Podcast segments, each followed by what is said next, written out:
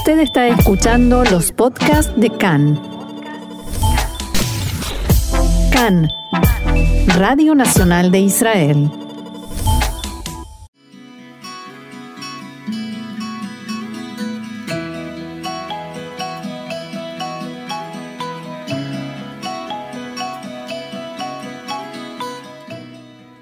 Café Literario, una pausa con buenos libros y la mejor compañía, con Orna Stoliar.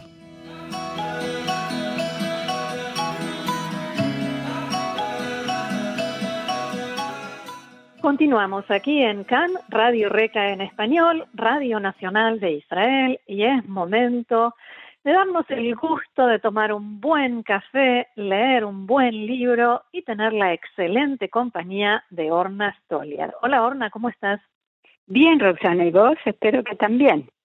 Bien, muy bien. Aquí tratando como siempre de paliar y enfrentar los tiempos difíciles con eh, cosas tan agradables como la buena literatura y en esto te pido ayuda una vez más.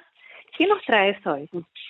Hoy eh, quería hacer una, antes de empezar con nuestro tema de hoy, quería hacer una mención a Yoshua Kenad, un autor que murió hace dos semanas.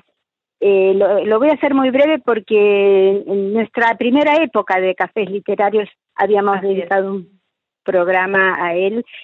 Eh, tiene una novela traducida al español, una sola, y yo ahora estuve buscando con la esperanza de que hubiera algo más, pero no, quedó esa sola mm. novela. Y solo quiero decir brevemente que había nacido en Petahtigua en 1937, murió, como dije, hace dos semanas.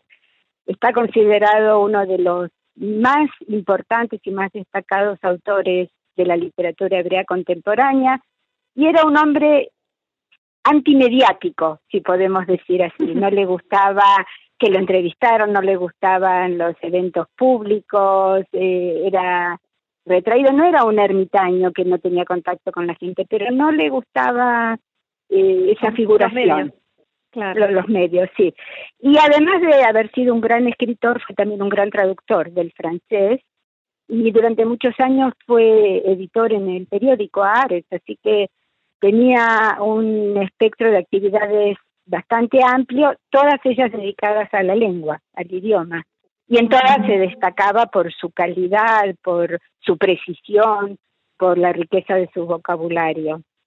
El libro que está traducido al español en hebreo se llama Baderech el Ajatulim, o sea, en el camino hacia los gatos, y en español se llama El retrato de la señora Moscovich, y recomiendo cálidamente su lectura. Sí, recuerdo que habíamos hablado de él. Bien, y gracias por este recuerdo, por este breve pero mm, sincero homenaje a Joshua Kenaz. Y vamos a hablar hoy de Boris Zeidman. Contanos, por favor, algo de sus datos biográficos.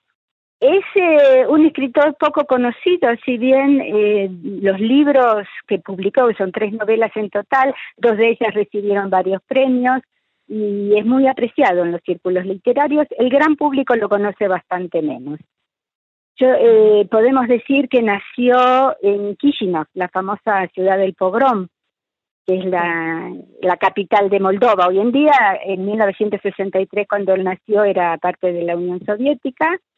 Y eh, la familia hizo Alía en 1975, o sea, él no pertenece a la gran ola de Alía de los años 90 del siglo XX, sino a la ola anterior de los años 70. O sea que eh, estudió acá, hizo el servicio militar, estudió en la universidad. Él, eh, su profesión es diseñador gráfico, es especialista en medios visuales.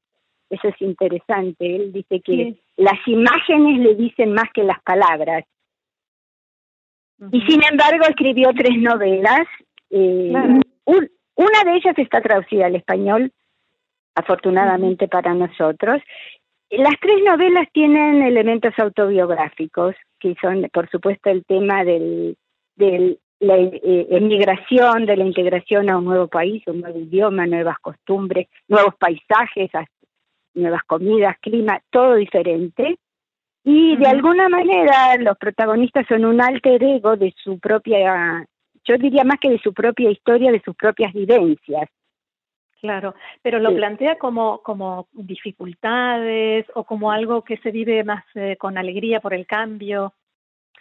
Eh, es una pregunta muy interesante esta. Él tiene una visión crítica, pero no una crítica feroz, mordaz, en la que nada le parece bien, no idealiza el pasado y tampoco idealiza el presente.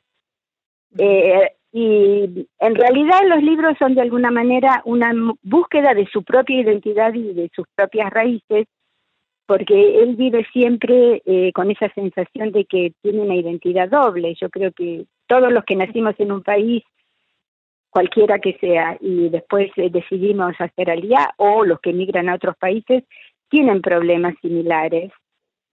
Quedan recuerdos, quedan vivencias, quedan sabores, y uno de alguna manera oscila con una pierna en el allá y antes y la otra en el aquí y ahora. Claro. ¿Y qué, eh, qué nos puedes contar sobre su estilo? Eh, su estilo es, em, aparece, aparentemente narra una historia casi trivial, diríamos, pero uno enseguida percibe la profundidad de esas situaciones, de esas vivencias que describe. Como te decía antes, tiene una visión crítica pero humorística. Uno no puede dejar de sonreír. A mí me pasó que reconocía determinadas situaciones de, mm. de uno lee que no importa si uno vino de Kishinev o de Buenos Aires o de París, eh, todos pasamos por situaciones similares. Y eh, la novela que está eh, traducida al español tiene un nombre muy extraño también. Hemingway y la lluvia de pájaros muertos. ¿Cómo? Eso mismo. ¿Qué hace Hemingway en la historia de alguien que nació en la Unión Soviética y vive en Israel y qué tienen que ver los pájaros muertos. Y la lluvia de pájaros muertos. Y una lluvia de pájaros, uno se imagina algo, a mí me recuerda la película de Hitchcock, los pájaros que ahí este, asustan más que agradarnos. Pero no voy a revelar, eso por supuesto se lo dejo a los lectores que ah. tengan ganas de verlo. Lo que sí quiero decir es que el libro fue traducido en España, en Cataluña, para más datos, en, hebreo apareció en 2006 y recibió un premio a la ópera prima, o sea, la primera obra de un autor que hasta entonces era desconocido. Y la traducción se publicó en el 2011. La traductora es Roser Luch, que traduce no solo al español, sino también al catalán. La historia es muy sencilla. Un, un, soldado vuelve de su servicio de reserva en el ejército, se llama Tal Shani, o sea, es un nombre muy israelí, y recibe un llamado de un funcionario de la Unión, de la agencia judía que lo invita a, participar en un simposio, un festival de cultura israelí en lo que había sido la Unión Soviética, en, su ciudad natal, que en el libro es Dniestrograd, no como su ciudad natal de Kishinev, mm. y trata de convencerlo, decirle que lo único que tiene que hacer es hablar un par de horas con los jóvenes, contarles sus experiencias, hablarles de las cosas buenas, no mencionar las dificultades de adaptación o los problemas en el servicio militar. Y eh, finalmente logra convencerlo. Él al principio no estaba muy convencido, pero finalmente acepta porque le dicen que le van a pagar el hotel y el avión y los viáticos. Sí, es un viaje en definitiva y es un viaje, y es un viaje a su propio pasado. Entonces, él en el libro Tal Shani originariamente se llamaba Anatoly Schneiderman y hebraizó mm. su nombre. Entonces él viaja a buscar al Tolik, al niño que había sido entonces. Y todo el libro es una serie de vivencias, de experiencias, algunas agradables, otras confusas, se le despiertan muchos recuerdos y muchos eh, em, episodios del pasado y empieza a comparar y así como recuerda cosas buenas del pasado, eh, tiene una visión muy crítica de lo que era la Unión Soviética y el régimen eh, antidemocrático, pero al mismo tiempo que valora y reconoce lo que tiene en Israel, también tiene críticas a la sociedad israelí, a, a la manera en que miran a los recién llegados, que no saben bien el idioma o que tienen nombres que suenan extraños. Es muy interesante, además que eh, realmente atrapa, justamente porque narra situaciones cotidianas, pero de, una manera tal que nos metemos dentro de la historia y viajamos con él en el tren y nos encontramos con los jóvenes allá y reconocemos los paisajes aunque nunca hayamos estado en estas ciudades, pero recordamos nuestros propios paisajes natales. Ahora, no me digas cuál, pero él llega a alguna conclusión en el libro. Eh, no conclusiones definitivas, yo diría que sí tiene algunas reflexiones muy interesantes. Es decir, no dice tengo ganas de seguir viviendo en Israel, tampoco dice tengo ganas de volver a vivir allá. Nos deja abiertas muchas preguntas, muchos eh, interrogantes y siempre está sobrevolando la cuestión de la identidad. ¿Quién es uno? ¿El que fue antes? ¿El que es ahora? Un poco de cada uno. La mezcla. una mezcla, sí. A veces esto y a veces aquello, a veces todo junto. Sí. Creo que nosotros podemos eh, disfrutar de esta lectura. Además, la escritura fluye, el relato avanza fácilmente, nos, nos atrapa. Bien. sí. Si te parece bien, eso. tenemos un párrafo muy chiquito que es eh, de la primera parte del libro cuando está viajando hacia, hacia allí. Él ni siquiera dice el nombre del, del lugar al que va. Eh, aquí y aquí. Y entonces eh, dice lo siguiente, ahora, en el avión de camino hacia allí, intentaba desentenderse de la semana de voluntariado judío que le esperaba. Imaginar el encuentro. El encuentro con Tolik. En realidad, solo por este encuentro le había soltado aquel da a Alex, que inmediatamente añadió que ellos no tenían ni la más mínima duda de que el señor respondería afirmativamente a su modesta solicitud. Hace años que se imagina este encuentro y ahora la sensación de ya está le desborda.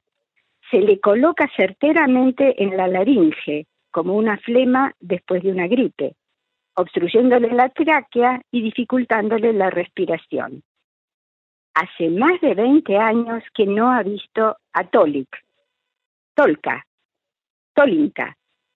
Seguro que ahora se llama Anatoly.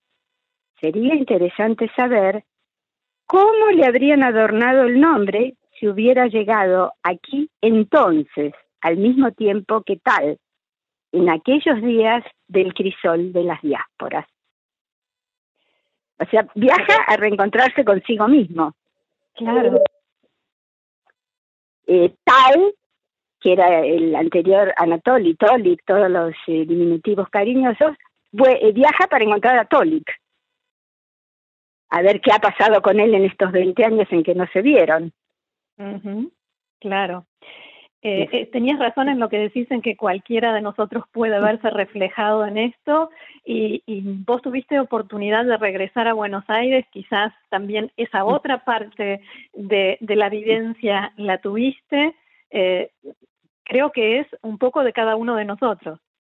Eh, sí, yo creo que un poco bastante de cada uno de nosotros. La mayor parte de nosotros tenemos también dos nombres, uno en español, del que nos dieron nuestros padres cuando nacimos, y otro en hebreo o en yiddish a veces, tal como nos conocían en, los, en las instituciones judías. Eh, todavía nos gustan ciertas comidas de allá y la música nos despierta bastante nostalgia. Así como allá eh, la gente se emociona cuando oye cantar a Java Alberstein o disfruta comiendo un falafel como si fuera el manjar más exquisito. claro, así es. Muy bien, Orna, muchas gracias una vez más por habernos hecho reflexionar, soñar, imaginar y por, por sobre todas las cosas habernos despertado las ganas de leer un nuevo libro, nuevo para nosotros. Orna Stoliar, muchas gracias y será hasta la próxima. Hasta la próxima y como siempre, gracias a vos. Shalom.